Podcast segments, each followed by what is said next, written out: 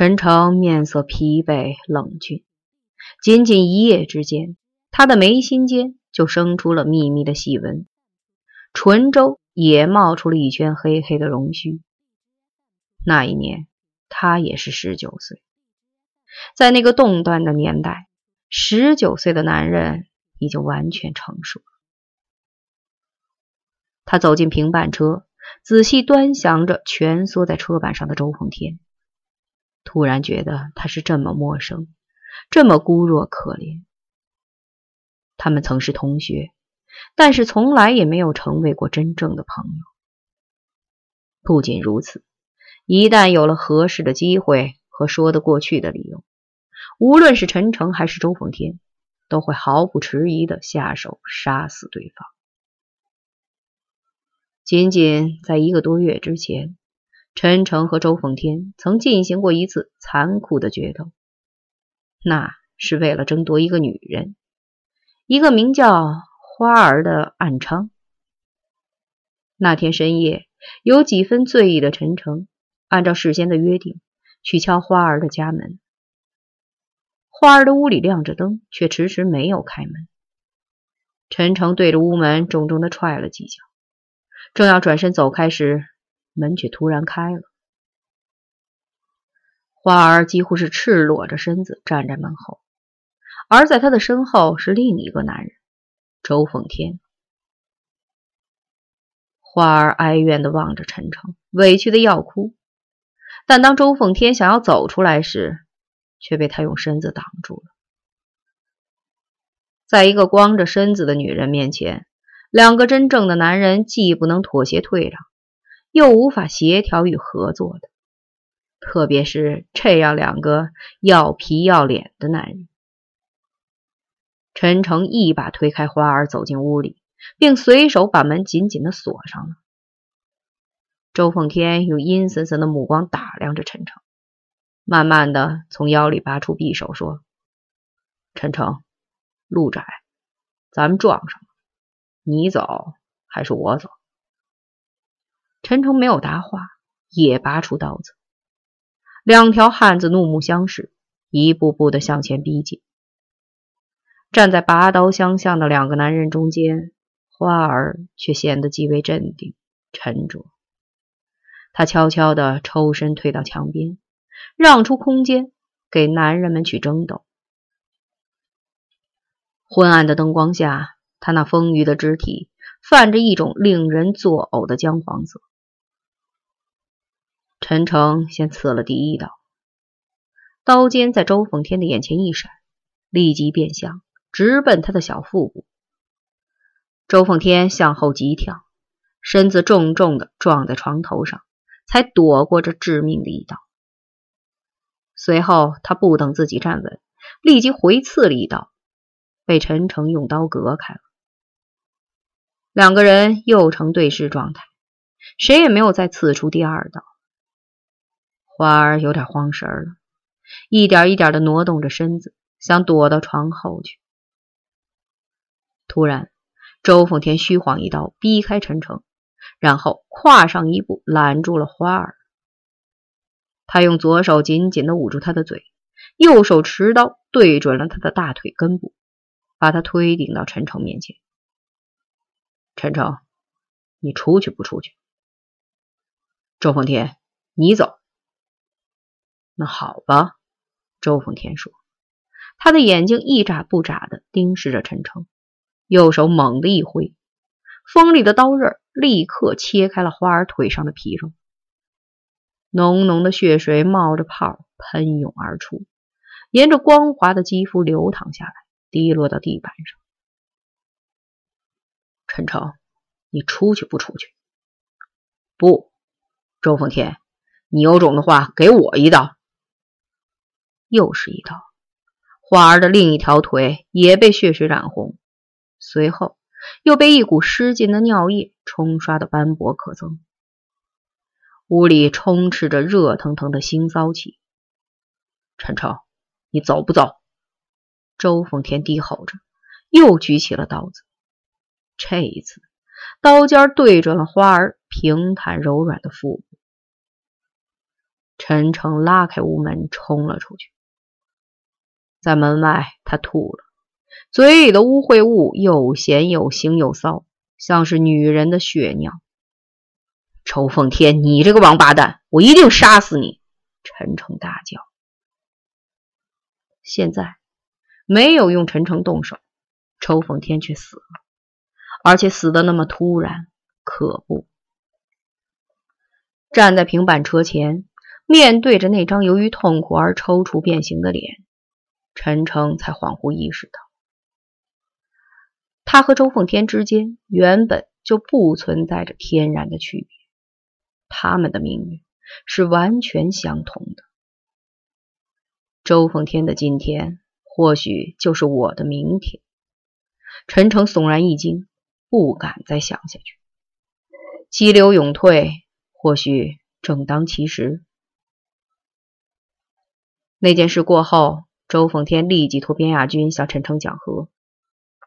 他说，在当时的情况下，那是一种最佳选择。你我血斗拼死，必是一死一伤，无法收场。如果其中的一个人服软退让，那么在双方的心里都将深深的埋下猜忌和仇恨的根苗，而这是根本不能化解的。两个男人狭处相逢，拔刀夺路，却转而向一个光着身子的女人下手。这不是人，是流氓。陈诚曾恨恨地对边亚军说：“在女人面前，哪一个男人不是流氓？”边亚军说：“对女人下手是男人之间的谈判与妥协。人比动物凶残，也比动物理智。动物是绝不会伤害异性的，而人……”为了获得周旋的余地，有时甚至必须对准自己下刀子。明白了，边亚军。如果有了合适的机会和充足的理由，我会先动手杀死你。陈诚说：“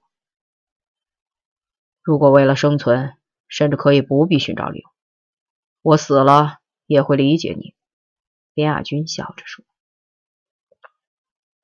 陈诚用手轻轻地按摩着周凤天的脸颊，替他合上双眼，然后他缓缓地转过身来，眯起眼睛打量着围拢过来的玩主和佛爷们。最后，他把目光落在边亚军的脸上。边亚军的脸上毫无表情，只是比平日略显苍白消瘦。在陈诚的审视下，他的嘴角微微的翘了一下，无声的笑了。陈诚没有笑，他的目光变得像刀子似的尖利，凶狠地刺向边亚军。边亚军，现在一切都还来得及，你不打算改变主意了吗？不，我别无选择。边亚军轻轻地摇摇头，那双细长清秀的眼睛里透出一丝虽九死而无悔的决心。是的。我别无选择，我以及我的家族的历史都是卑微下贱的，这注定了我在这个社会中只能是个被淘汰者。但是我的心却绝不甘于卑怯和寂寞，因此我只能在更肮脏的行当中一逞豪强，以求得自慰与快乐。亚军，你的选择是危险的，你说过，常玩女人。最终会死在另一个男人手里，而玩社会，你将从此与整个社会为敌。你必须三思。不，已无可更改。大道如青天，我独不得出。与其困毙，不如拼死。抽奉天不是已经死了？亚军，再三思。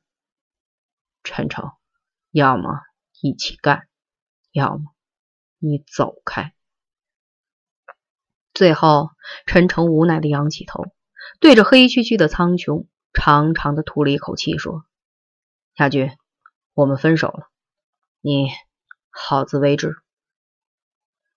边亚军没有说话，甚至没有和陈诚道别，只是侧身闪在一边，默默的看着陈诚走远。有人注意到，在陈诚的背影消失在夜暗中的那一瞬间。边亚军似乎动摇了，他独自走到什刹海岸边，怅惘的望着墨黑的水面，默想了很久。两个朋友就这样分了手。自此，北城的顽主在相继失去周凤天和陈诚以后，再也不存在一个统一的集团，而南城却在边亚军的统领下迅速的崛起，成为与老红卫兵对抗的一支主要力量。陈诚并没有就此消失，北城也没有做鸟兽散。事过许多年以后，人们才惊讶的发现。在这一场惨烈的角逐中，边亚军败了，败得极为彻底。陈诚胜了，胜得鲜血淋漓。胜也好，败也罢，边臣两个人始终都在信守着那个神秘的协议，而协议的内容一直到现在仍然是个谜。黎明之前，边亚军为周奉天进行了最后的沐浴。他托举着周奉天，一步一步的走进什刹海的水波中。河水清冽透明，水面上闪烁着细碎的金光，涌动的水流冲刷掉周奉天身上的血污泥尘，也抚平了他心中的创口。一阵微风掠过水面，水变得浑浊了，蒸腾起浓烈的血腥气。在河水的起伏涌动中，周凤天似乎变成了一个有生命力的婴儿，竭力要挣脱开边亚军的怀抱，随波而去。在那一刻，边亚军掉了泪。两年以前，老红卫兵抓住了边亚军，把他打死过几次，每一次他都奇迹般的活过来。在死亡的边缘苦苦挣扎时，他曾顽强的死守着那句咒语。我不死，我要让你们死。他终于没有死掉，是周奉天冒着生命危险把他从老红卫兵手中夺了回来。但是周奉天却没有守住那句咒语，他死了。他死了。临死前，他念了咒语的后半句：“你们也得死，我要让你们死。”边亚军对天发誓。天亮以后，柳树林子里已经空无一人，活人和死人都走了。提着鸟笼遛枣的老人说：“天蒙蒙亮的时候，一只黑色的恶鸟绕着林子飞了三匝，怪叫着向南去了。”